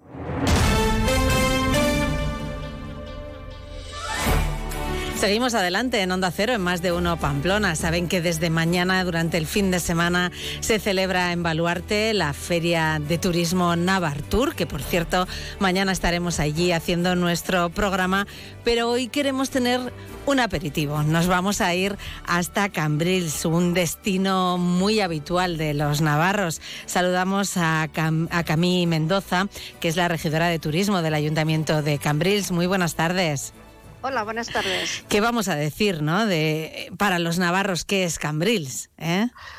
Bueno, pues uh, me lo tenéis que decir vosotros, pero en todo caso para nosotros es, es muy agradable siempre poder contar con vosotros uh, para cogeros en, en, vuestros mejores momentos del año, que es para vuestras vacaciones y vuestras escapadas. Claro, bueno, es un lugar muy típico de vacaciones para, para los navarros. No sé si está cuantificado eh, cuántos navarros pasamos por allí todos los años o al menos mm, si somos de los que más vamos a Cambrils o no pues, pues realmente sois de los que más venís a Cambrils. En, en Cambrils tenemos evidentemente mucho turismo uh, de, de, la zona propia de Cataluña, diríamos de los municipios más cercanos, de, pero uh, si miramos a nivel de, de Estado, uh, sois, diríamos, el, el la, los visitantes eh, de Navarra, sois los terceros. Es -huh. decir, muy, mm, sois muy significativos para nosotros. Claro, sois con... una, un, un, bueno, pues una, un colectivo que, tenéis, bueno, que os atrae muchísimo pues nuestro municipio, ya sea pues por nuestro encanto de playas, por nuestra gastronomía y por otras cosas que tenemos también. Sí, sí, ahora las vamos a ir detallando. Sí. Entiendo que eh, Cambrils va a estar muy presente esta, este fin de semana en Navartur, desde mañana, ¿no? Sí, sí, ahí estaremos. De hecho, ya es ya no es el primer año que venimos a, a conectar todavía más con todos aquellos visitantes que ya nos conocen y para intentar, pues evidentemente, ¿no? que aquellos que todavía no han decidido venir a Cambrils, pues que pronto lo hagan. Uh -huh. ¿Por, qué, ¿Por qué Cambrils? ¿Qué es lo que hace única esta localidad? Bueno, primero que todo, yo creo que somos una, una localidad turística, pero con personalidad propia, es decir, somos un municipio de costa, de origen pesquero, de origen agrícola, y por lo tanto esto nos hace también, uh, no hemos perdido esta esencia de nuestros orígenes, uh, todo y que hemos evolucionado, como he dicho antes, hacia una ciudad pues enfocada principalmente hoy en día económicamente pensada en el turismo. ¿no? -huh. Además, tenemos un entorno natural, una ubicación Estamos muy cerca de montaña, tenemos nueve kilómetros de costa, tenemos, por ejemplo, ciudades grandes, ¿no? También cercanas, pero también otra riqueza natural como es el Delta del Ebro, muy cercano, ¿no? Por lo tanto, es, es un conjunto de territorio, uh, bueno, estamos en un conjunto de territorio que, uh -huh, que, que también nos ofrece la propia ciudad, pero también muy cerca. Claro, que merece la pena, ¿no? También visitar esos otros lugares, salir un poquito, ¿no? Hay, hay, días para todo, ¿no? Hay días para todo, exactamente. Uh -huh. Bueno, una gastronomía, lo, lo, comentaba hace un momento Camille sí. Mendoza, la gastronomía también es, es, notable, ¿no? Y hay un calendario sí. gastronómico anual, además, eh, bueno, que hay que tener en cuenta, ¿no? A la hora de visitar Cambrils.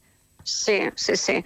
Uh, Cambrils, como he dicho antes, de esta riqueza de la pesca y la agricultura, pues tenemos una tradición uh, gastronómica que somos la capital de la Costa Daurada y en ello estamos muy, muy, uh, muy, muy focalizados para, como, como atractivo también de nuestra ciudad. Por eso la, los visitantes, los turistas, agradecen mucho venir a Cambrils, encontrar una ciudad tranquila, una ciudad donde también puedes comer y, y estar muy a gusto eh, en torno a una mesa. Uh -huh. Es un destino muy familiar, hay, hay para todos, ¿no? Hay para todos.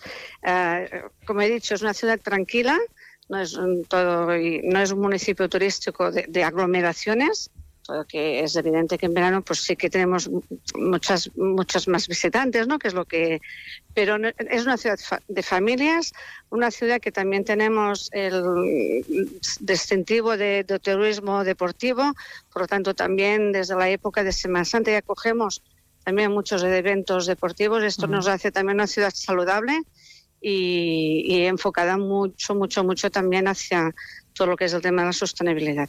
Ujú, que, que hoy en día, ¿verdad? Es, es tan importante, ¿no? Eh, Tenemos, sí, y tenemos rutas ciclistas para ir en bicicleta tanto por la propia ciudad. Tenemos mucho carril bici, tenemos paseos al, al- a lo largo de todo lo que es la- nuestras playas. Lo- lo- tenemos nueve kilómetros de, de playas y tenemos nueve kilómetros de paseo que van de punta a punta. y De hecho, nos une con los municipios de, de al lado, ¿no? Que, es, Ujú. que es un placer poder patinar, ir en bici, caminar o simplemente pasear tranquilamente, ¿no? Bueno, y cómo nos gusta, ¿no? Cuando, cuando estamos de vacaciones, dar esos largos paseos por esa costa viendo el mar. Bueno, eso Pues eh, para los que no habitualmente no podemos ver el mar es, eh, es extraordinario, Y- ¿no? Y una cosa que recomiendo, que a veces, ah, aunque estén de vacaciones y a veces pues no ponemos el despertador, ¿no? Pero algún día poner el despertador y ver cómo amanece el día, también es una bonita experiencia verlo en el mar. Desde luego que sí. Además, uno estando de vacaciones puede ver amanecer y luego, si quiere, se vuelve a meter en la cama, ¿eh? que Por no pasa ejemplo, nada. sí, sí. El horario no importa. Eso es, eso es, eso es, eso es lo mejor de las vacaciones, ¿no? Poderse, poderse olvidar de- del reloj y relajarse, eh, desde luego, en una localidad como Cambrils, que tiene, como decía al principio Camí, eh, ese encanto de, de mantener eh, eh, la esencia de lo que era el pueblo, ¿no? Y de lo que de lo que sigue siendo ese casco antiguo, ¿no? Que, que siempre nos gusta visitar, ¿no? Pues evidentemente también tenemos eh, historia, tenemos patrimonio y tenemos este, este barrio antiguo de Cambrils, que, en el que pueden encontrar, pues además de iglesias, ah, tenemos ah, las murallas medievales, en donde también acontecieron hechos históricos, que en este caso pues también hacemos visitas guiadas para poder explicar un poquitín la historia de, de esta parte de, de nuestra ciudad. Bueno, pues yo creo que un año más los navarros volverán a ir a Cambril, seguro que sí. Y, Eso queremos. Y este fin de semana, de momento, pues os visitaremos de otra forma, ¿eh? en Navartur, en el marco de esa feria de turismo que se va a celebrar en Baluarte. Eh, Camí, sí. Sí, sí, si me permites un último ah, decirte, bueno, tenemos una cosa que nos une. En, en Pamplona ten- mm, está un santuario, una ermita que se llama la Virgen, bueno, que está dedicada a la Virgen del Camino. Sí, que es Camí, Ah. Es, es tu propio nombre. Sí, sí. Exactamente. Entonces, bueno, esta coincidencia, ¿no? De, de que, bueno, pues tenemos un santuario en Cambrils también dedicado a esta misma Virgen. Ah, mira, pues, pues Cari- Curiosidad, me, me hizo gracia, sí. Sí, sí, sí, una, una cosa sí. más que tenemos en común. ¿eh? Sí, sí, sí. Pues eh, muchísimas gracias, Camí Mendoza, regidora de Turismo del Ayuntamiento de Cambrils, por haber estado con nosotros hoy aquí en Onda Cero. Gracias. Gracias a vosotros, de verdad. Más de uno. Onda Cero Pamplona. Eh, tú, sí, sí, tú que ya conoces bien la cuchara de Martín y su oferta gastronómica. Que sepas que ahora abren de lunes a sábado a mediodía y a la noche. Y por supuesto los domingos a mediodía. Además, ahora también te llevan los arroces a casa. Busca Arrocería Cocot en la aplicación de Globo y disfruta de la cuchara de Martín en tu salón. Ya sabes, la cuchara de Martín, 948 33 20 33, al lado de la taconera, donde el Tres Reyes. En Carnicería 10 cocinamos para ti. Tenemos el mejor relleno y morcilla caseros. Además, asados, solomillo relleno, pollo relleno, gran variedad de fritos y empanados. Albóndigas, callos, menudicos, carrilleras. En Carnicería 10, los mejores precocinados los hacemos para ti. En Mendevaldea, en la calle Irunlarrea 29, Carnicería 10, 948 17 13 10 o www.carnicería10.es. Restaurante El Colegio con Alex Mújica. Descubre nuestro menú del día, saborea nuestros secretos y disfruta de la cocina de Alex Mújica en uno de los lugares con más encanto de Pamplona. Restaurante El Colegio con Alex Mújica. Te esperamos en Avenida Baja Navarra 47. Haz tu reserva en el número 948 22 63 64 o en restauranteelcolegio.es. En la venta de tu coche, como en todo, puede ser un loser o un pluser. Un loser no valora su tiempo. Un loser se deja embaucar con ofertas de compra que no se respetan. ¿Quieres ser un pluser? Ven directo a Ocasión Plus para recibir siempre la mejor tasación pago en el acto y siempre con total transparencia. Ocasión Plus. Ya somos más de 200.000 plusers. ¿Te unes? Del 23 al 25 de febrero ven a Navartur en Baluarte y llena tu maleta de sueños. Descubrirás escapadas increíbles para pasar el año viajando. Del 23 al 25 de febrero ven a Navartur, déjate seducir por tus destinos favoritos y participa en el sorteo de viajes y experiencias. Si eres agente comercial y todavía no te has colegiado, este es el momento. En el Colegio de Agentes Comerciales puedes formarte, actualizarte y además podemos protegerte. Disfrutarás de una serie de ventajas como son la de una consultoría jurídica, asesoría fiscal, contable, ofertas continuas de empleo, descuentos y convenios exclusivos. Y también podrás desgrabarte legalmente los gastos. Infórmate en coacnavarra.com en el 948 230 343 y en la avenida Carlos III 42, segundo derecha. En Leclerc te damos los buenos días ahorrando más que nunca.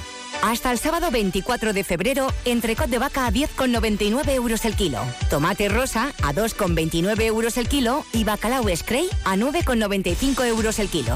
Además, este miércoles 21, la cerveza y este jueves 22, los limpiadores de hogar, 20% de descuento en tu tarjeta Leclerc. Leclerc, la compra inteligente. La categoría y la excelencia en el centro de Pamplona tienen nombre y apellido. Bar Restaurante La Olla y la Despensa de la Olla. En nuestro acogedor interior o en nuestra fantástica terraza disfruta de cocina abierta todo el día. En Bar Restaurante La Olla y la Despensa de la Olla, desayuno, vermú, almuerzos y cenas y por supuesto combinados de calidad. Prueba nuestro jamón cortado al momento, marisco fresco y cocina tradicional. La mejor y más variada oferta gastronómica está en el centro de Pamplona, en la avenida Roncesvalles 2 con la exquisita atención y el trato de siempre. Bar Restaurante La Olla y la Despensa de la Olla. Reservas en el 948 22 95 58. A todos nuestros clientes, gracias por confiar en La Olla. Más de uno. Onda Cero Pamplona.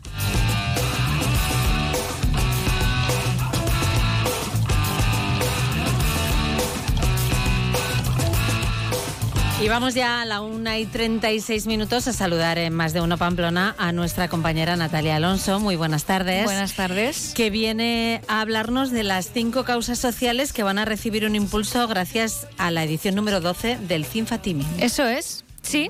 Eh, bueno, esto es todo un proyecto de CINFA, que es un laboratorio español con más de medio siglo de historia, integrado ahora mismo por más de 2.000 profesionales. Y CINFA Teaming es el nombre que recoge el compromiso de solidaridad en equipo de las personas de esta empresa. Los trabajadores proponen, eligen y financian proyectos sociales con los que quieran colaborar y son ya varios años llevando a cabo este proyecto que llegó a CINFA de la mano de Jean Van Eyl, pero bueno, nos lo va a explicar mejor Edurne San Román, que es precisamente la impulsora del proyecto. Llegó a CINFA en 2012. El equipo de innovación nos organizaron unas charlas, ciclo que le llamaron Think Outside the Box, algo así como pensar diferente, pues aprender a innovar y tal. Y vino Jill Van Eyl, que Jill Van Eyl es el, el, el creador del teaming, el, el, ideador del teaming. En un momento de su vida, él se puso a pensar en cómo se podría canalizar el trabajo en equipo en las empresas, pero hacia un fin solidario. Y entonces ideó el teaming. Y la verdad es que el teaming encaja muy bien con la filosofía de CINFA de, pues de trabajo en equipo y también, claro, aquí somos una compañía farmacéutica y pensamos siempre en el paciente, pensamos en las asociaciones de pacientes, pensamos en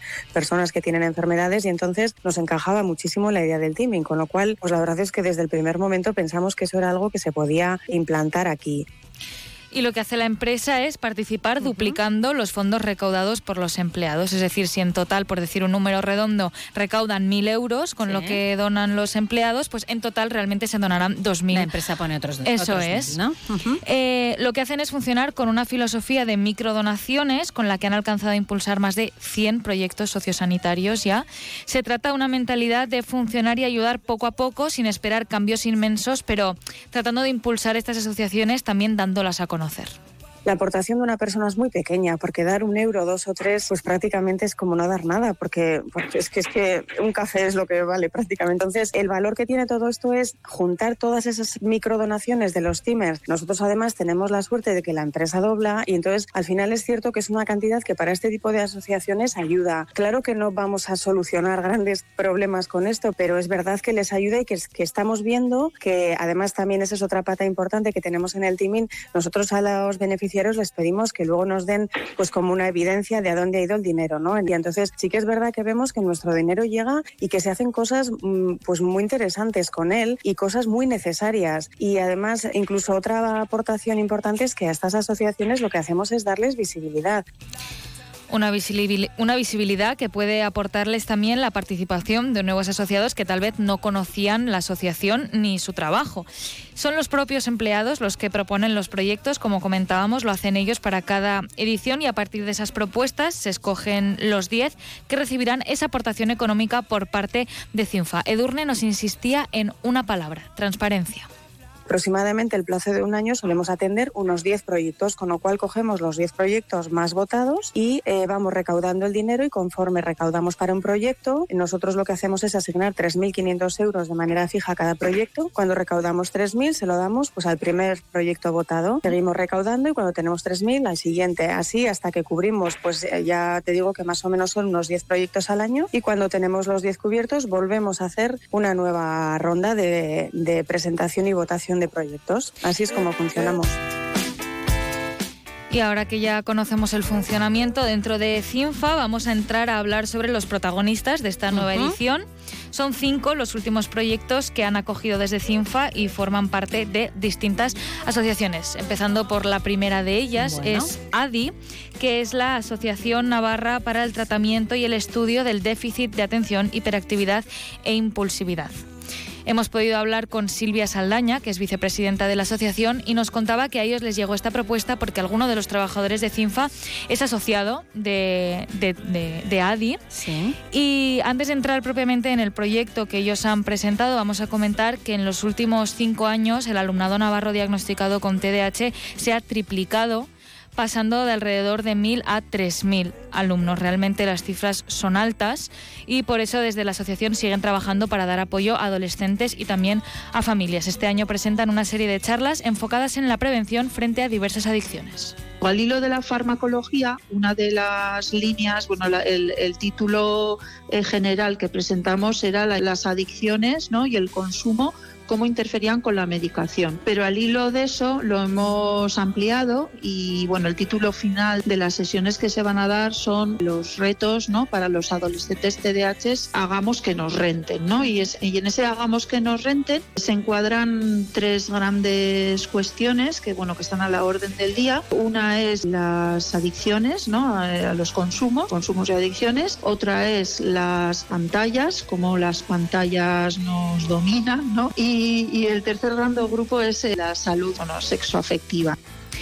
Además, el apoyo primordial, el apoyo familiar también es primordial y este es el mensaje que lanzaba Silvia Saldaña que somos nosotros, como padres y madres, los que mejor podemos comprender a nuestros hijos y los que tenemos las armas para formar, formarnos y ayudarles a desarrollarse ¿no? y a llegar a ser su mejor versión. La segunda de las asociaciones participantes es la asociación DDX3X, que es una enfermedad rara causada precisamente por la mutación del gen DDX3X, que afecta principalmente a niñas y mujeres. Ante esta situación, Elena Matilla Ruiz, que es la presidenta de la asociación, proponía presentar este proyecto. El proyecto que hemos presentado para Cinfatimin es un proyecto de reposicionamiento de fármacos que se trata de probar medicamentos que ya están comercializados y probarlos para ver si tienen alguna utilidad. En el caso del síndrome DDX3X no hay ningún tratamiento farmacológico que minimice o que revierta los síntomas, entonces es un estudio pionero a nivel nacional y a nivel mundial también creemos que no se está haciendo nada ahora mismo sobre el reposicionamiento de fármacos. Entonces la posibilidad que nos ha dado CINFA, bueno, pues es de, poder financiar parte de, este, de esta investigación. Y el mensaje que quiso lanzar gira en torno al miedo. Vamos a escucharlo. Que le pierdan un poco el miedo a lo desconocido desconocidas, las enfermedades raras, y bueno, que tengan en cuenta que al final, que nuestros hijos con una enfermedad rara, al final no dejan de ser niños, adolescentes, que como cualquier otro niño o adolescente, pues que quieren aprender, disfrutar del parque, disfrutar del cine, en fin, al final lo que quieren es ser partícipes de la sociedad.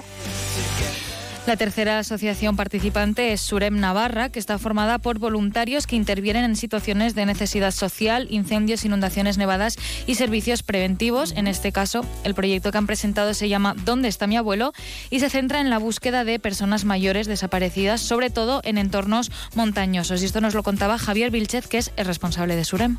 Nos repercute pues una ayuda de 3.500 euros que nos permite pues la compra de una serie de materiales pues para cuando se hacen búsquedas de personas. En este caso lo enfocamos más a nuestros mayores, ya que, pues por desgracia, pues muchos de ellos tienen enfermedades que, que les desorientan. Pues nosotros pues colaboramos en, en, esa búsqueda pues con nuestro personal, nuestros vehículos y en, esta cuestión, pues gracias a, al apoyo que CINFA nos brinda, pues con, con la compra de, de una serie de materiales, pues como pueden ser unas mochilas más idóneas para lo que es el rescate en, montaña y una serie de elementos tecnológicos pues que nos pueden facilitar la búsqueda de estas personas dentro de, de, las posibilidades que nos da el entorno, que es un poco angosto.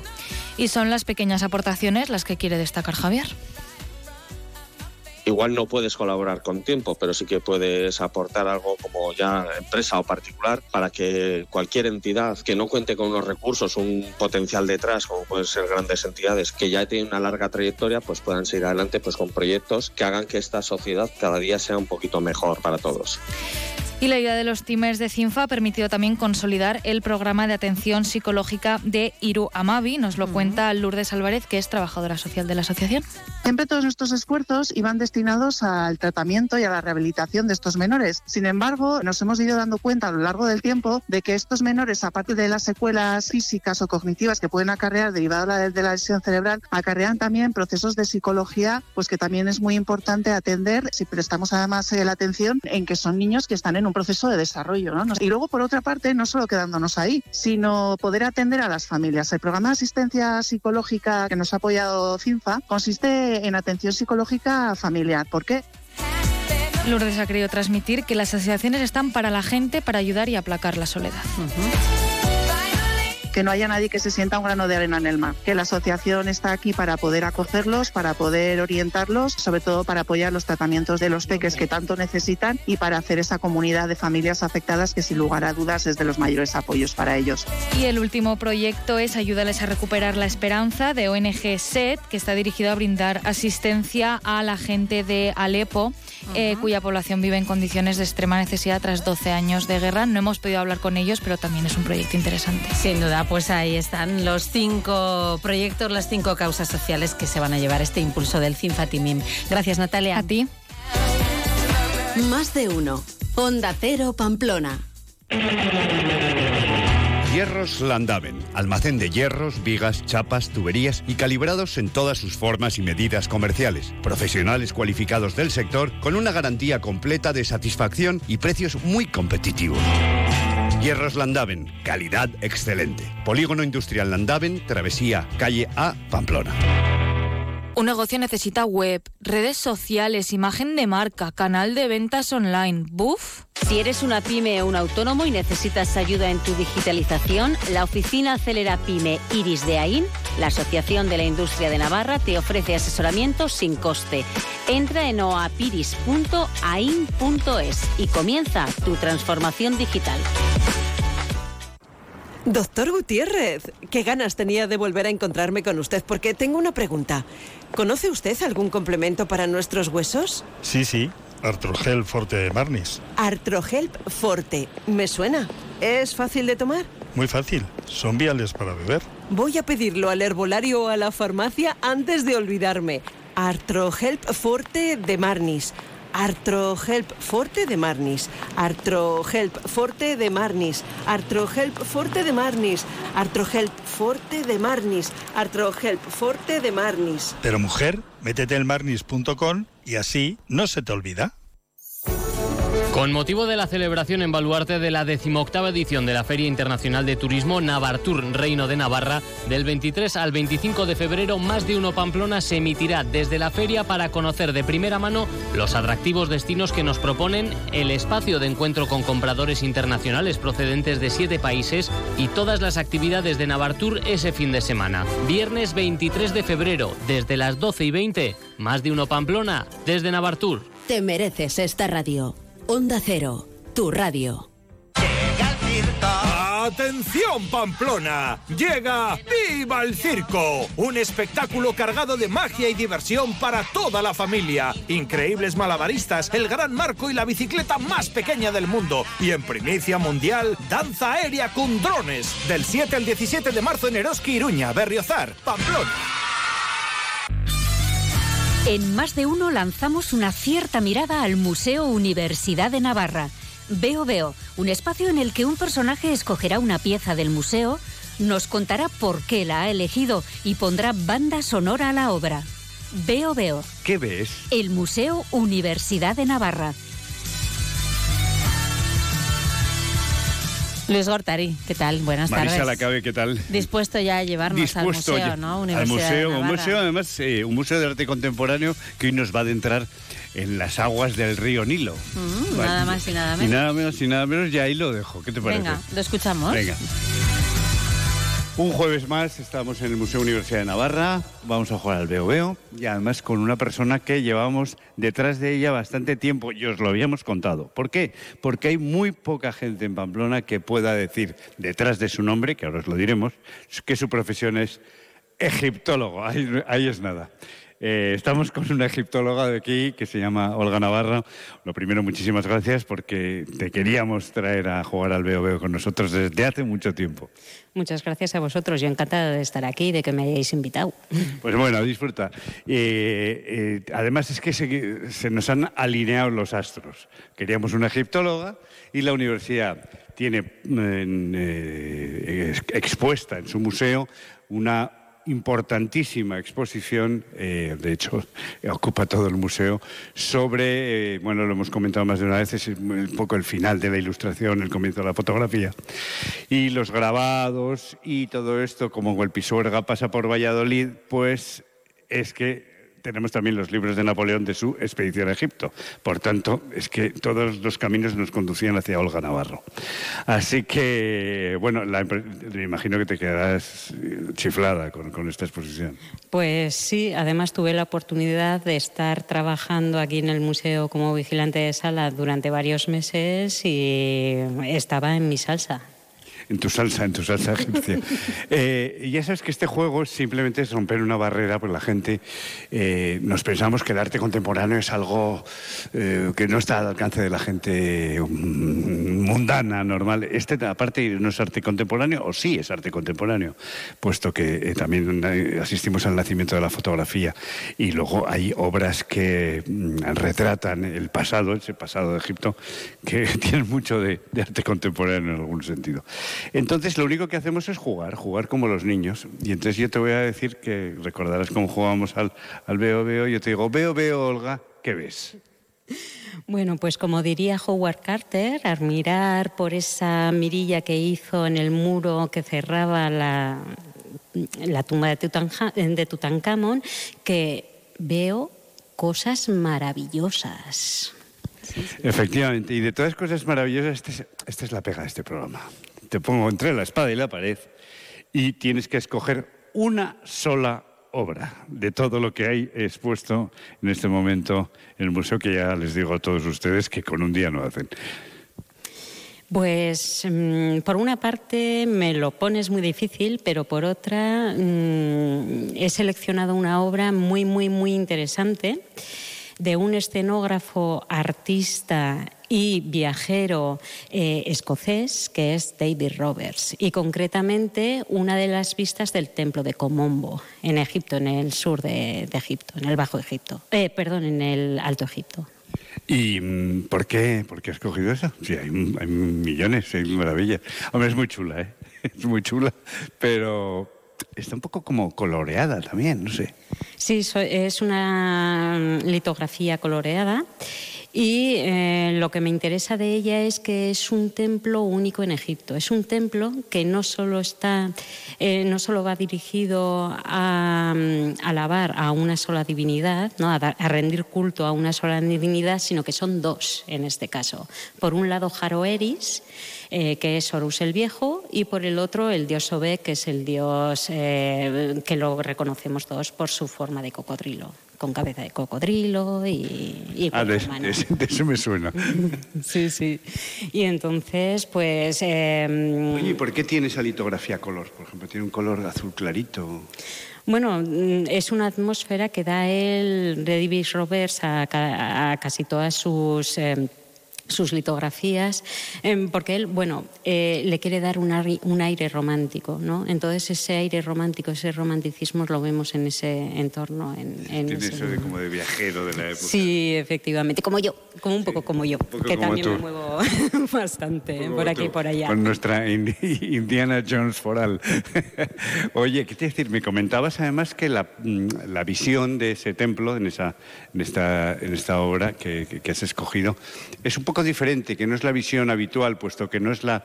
Se ve como de lado, no, no, no, no desde el frente. Bueno, no es que sea una visión un poco particular, sino que él lo que, han hecho, eh, lo que ha hecho concretamente en esta litografía es hacer eh, un dibujo, una pintura, un tal de lo que es el lateral. Pero lo más reconocible de este templo es mirarlo desde frente que además quedan todavía parte de la decoración pintada de la cornisa, etcétera, etcétera, y es lo que más sobresale. Claro, lo que nosotros vemos ahí en esa litografía coloreada es un templo que está completamente en ruinas, derruido. Sí quedan algunas piezas en pie y tal. Hoy en día se ve que todas esas piezas han sido recolocadas más o menos en su sitio y eh, es muy interesante porque eso no se veía antiguamente, eso se ha visto a posteriori. Hay un grabado en una pared mm, donde aparecen instrumentos médicos. Entonces sabemos que en los templos, eh, adjuntos a los templos, estaban las llamadas casas de la vida, que eran como los colegios y las universidades. Entonces parece ser que al encontrar este relieve, eh, aquellos que querían estudiar medicina en el antiguo Egipto seguramente irían a este templo para formarse ahí. Con eso clases. Caramba con el campus este del Nilo. No está mal, ¿eh? No está mal. Oye, Olga, ya estamos terminando. Este, uh, esta es la radio y la radio es sonido. Por lo tanto, necesitamos una banda sonora para la obra que tú has escogido. ¿En qué has pensado? Pues había pensado en dos, en Lawrence de Arabia y también en Memorias de África, pero yo creo que lo que más le va a ir es Memorias de África por un poco todo el ambiente que le puede dar. Romanticismo a toneladas hoy en el Veo. Muchísimas gracias, Olga. Olga Navarro, egiptóloga. Que ahí, ahí es nada. Gracias por haber venido. Gracias a vosotros, encantada.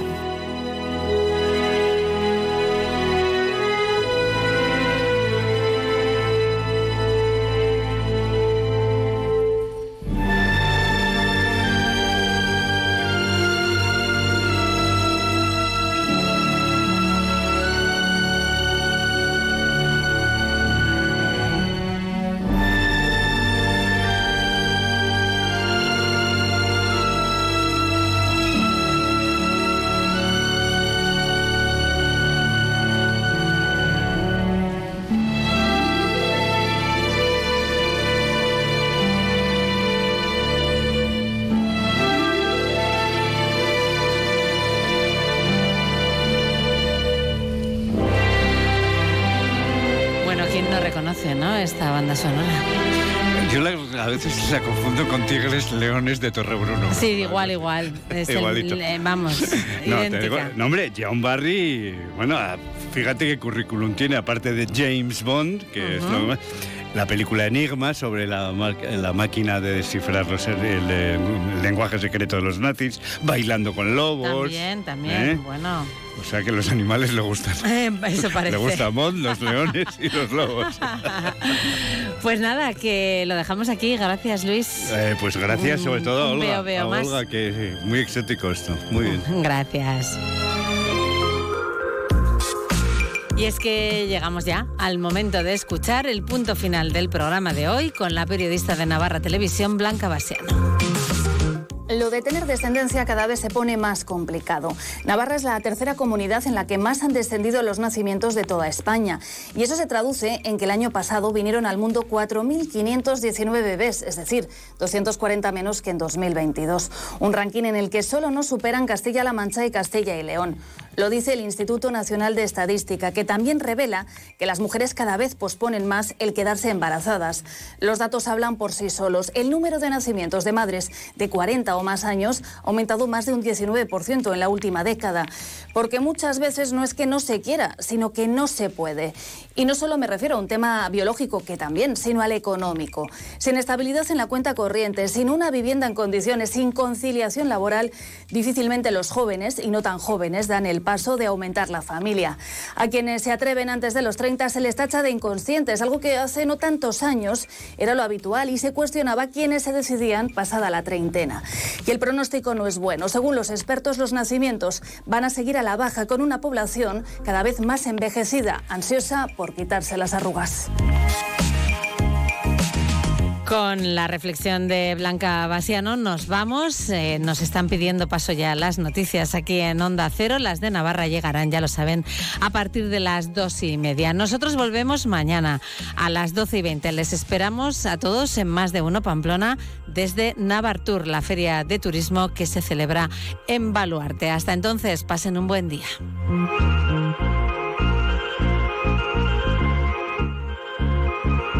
Más de uno Pamplona. Marisa Lacabe. Onda Cero. Son las 2 de la